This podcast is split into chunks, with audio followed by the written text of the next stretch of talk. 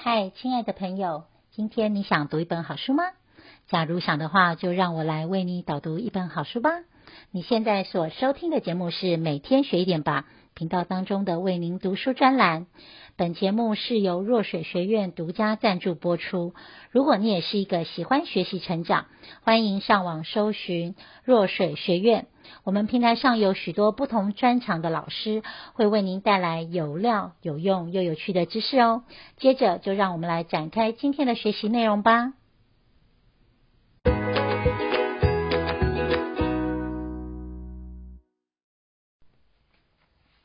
嗨，亲爱的朋友，你好，我是导读人瑞塔。今天要为你导读的这本书叫做《履历王》，副标题是“教你立刻找到好工作”。看到这个书名和副标题，你可能会说：“有这么神吗？”相信我，如果你跟我一样把它从头到尾认真看完，你真的会觉得这是一个可能而且可行的。说不定你会更积极、直接的付诸行动。还记得那些年投过许多公司履历，都一直没下文，并怀疑自己所做的决定是正确的吗？那一段迷惘时期，会不会很好奇？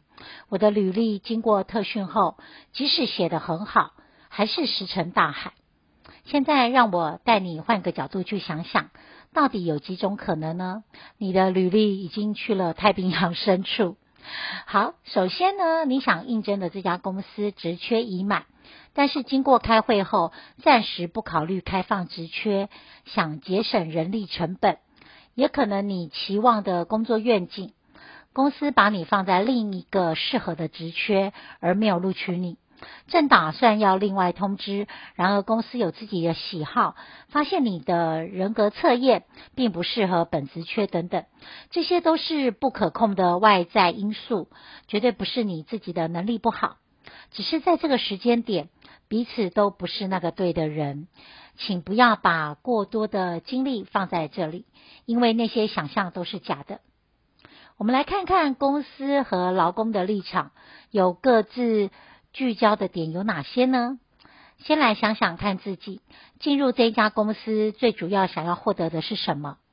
钱多事少离家近。那站在公司的立场呢？不是什么钱多事多，钱少事多狂加班，这样的公司的格局已经太小了。对公司来说，没有钱，老板主管就会跳下来亲自指导，开源节流。免费加班，钱要领少一点，事情要多做一点，不断的开会，总是拿别人能做得到，为什么你做不到呢？来要求你。最糟的情况呢，就是去资遣。如果今天换做你，来到上级这个位置上，也会做差不多的事，没什么对错，只是立场不同。当你懂得换位思考。有同理心，对公司不再抱怨跟愤怒的时候，就能看见自己更长远的职涯未来。一个会被负面情绪所控制的人，他的未来成就并不高，眼界都会聚焦在这个节点，无法从另外一个角度来看待这个事情。我知道每一个人都有情绪，当下一定会感到不公平。其实你这个时候已经向宇宙下了一个抱怨的订单。我们以吸引力法则来说，就会得到委屈的回馈，一直不断的恶性循环，都是别人的错，因为你眼中只专注在错误的上面，而不是我要如何的成长。那我们来看看公司到底需要什么样的人才呢？公司要的核心是赚更多的钱。一个能帮他赚更多钱的人才，条件都写在职缺上了。你了解公司的目标吗？当你看见这个职缺有什么价值可以做到，是你未来真正想要前进的方向吗？前公司的表现无论如何，来到新公司都要重新适应文化。你能不能可以跟团队合作，创造加分项目？公司聘请一个人的成本是很高，不然企业为什么那么用爱用机器 AI？不是没有道理的。在双方信任度都还没有默契之前，若发现你是一颗地雷，公司还要花资遣费请你走人，以免拖垮公司的能力。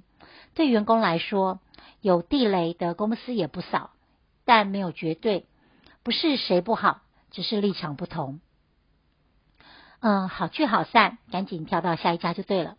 在这里把你当做地雷，或许到另外一家就把你当做宝，这就是缘分呐、啊。每个人都喜欢和有自信的人做朋友、共事、买东西、谈恋爱、结婚。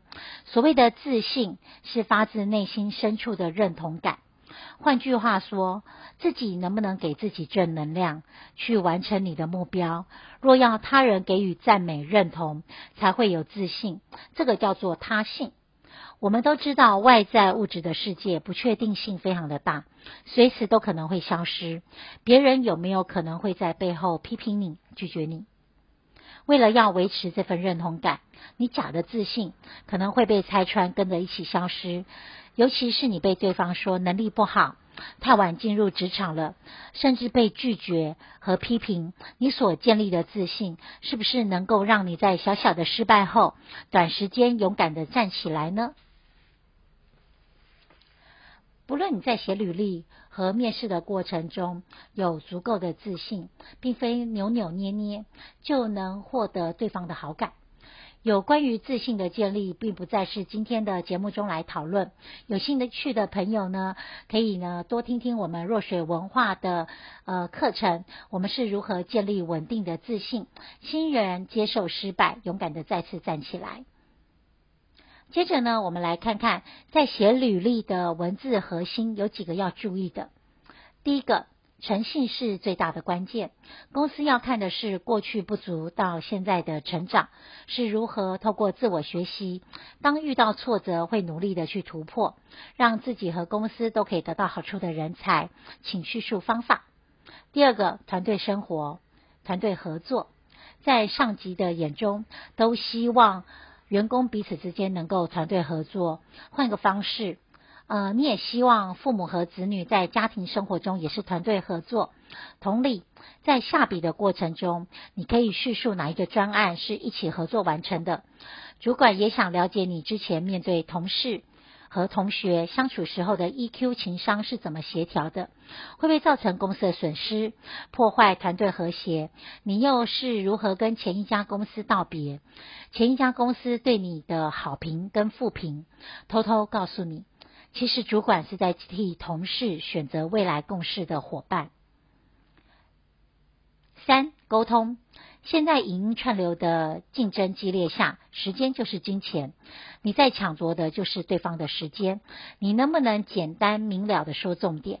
试想一下，今天打开信箱要看三十份履历，后面还有行很多的行政要做，会不会有 SOP 的流程筛选掉一些，或翻白眼浪费时间的履历表呢？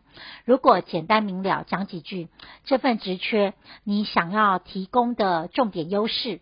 把你其他藏在背后的几把刷子简单的带过，尊重对方时间，是不是以后选择你当同事，在公司开会时要做报告时，也可以一样的简单说重点。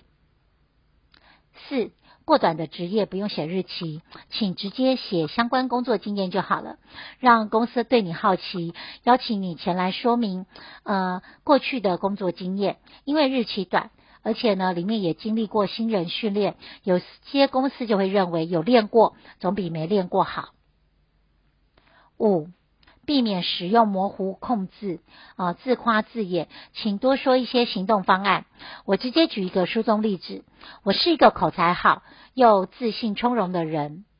如果我们把它改成我能拟定。降低成本的方案，并且在公司全体的会议发表下，对未来二十个新人进行业哦、做业务的销售，这样的感觉是不是让主管可以明确知道你敢上台演说，而且是一个有想法、会替公司省钱的人才？好，第六呢？老板都知道你过去的职业到底在做什么，请避免把所有的职务内容都写出来，只要简洁说明就好，也避免一些词汇。请想象跟老板同搭一部电梯，三十秒时间内可以简单的介绍自己跟产品，到底要说什么呢？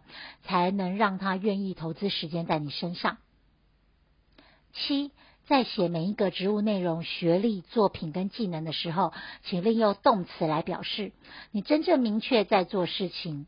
例如，过去曾在第一线销售经验，结合同事一起演练销售话术，是成长快速的方法。像这样的话题，是不是老板看了都喜欢？是立即有行动力的人才。八，公司经常会收到一堆和职缺无关和缺乏自信的履历表。不管你写得再好，应征无关的职缺都是无法取得面试机会的。在寄出履历表以前，请先问问自己，考虑工作地点和职缺内容、通勤和薪水是不是可以接受的呢？最后，什么是自我行销？换句话说，就是你在别人眼中有多少的心理价值，你有多少的技能和经验，公司要花多少钱才能让你愿意做出伟大的贡献？这就是所谓有形化无形。再说一次，在公司眼中，投资这位员工要花多少钱，能给公司带来什么样的好处？所以你在做自我介绍的时候，不要一直说自己过去的事情。这叫做只会讲产品规格。我希望你能给大家带来更高的心理价值，帮助呃说出你帮助过多少人，完成能够提供什么样的服务，让大家感觉非买你不可。因为每一个人其实都是一间小公司，同时也是一个小员工，在聚会上与人交流，公司与公司之间的交易需要诚信为本。所以呢，呃。听众朋友也可以想想你自己过去呢，在写履历的时候有哪些有趣跟想要补充的经验呢？也可以来帮助一些想要写履历的人。我们这边是若水文化读好书的系列，欢迎你。如果呢，你听完我们今天的导读之后呢，也想要更多的学习，请持续关注我们的节目哦。谢谢你，祝福，拜拜。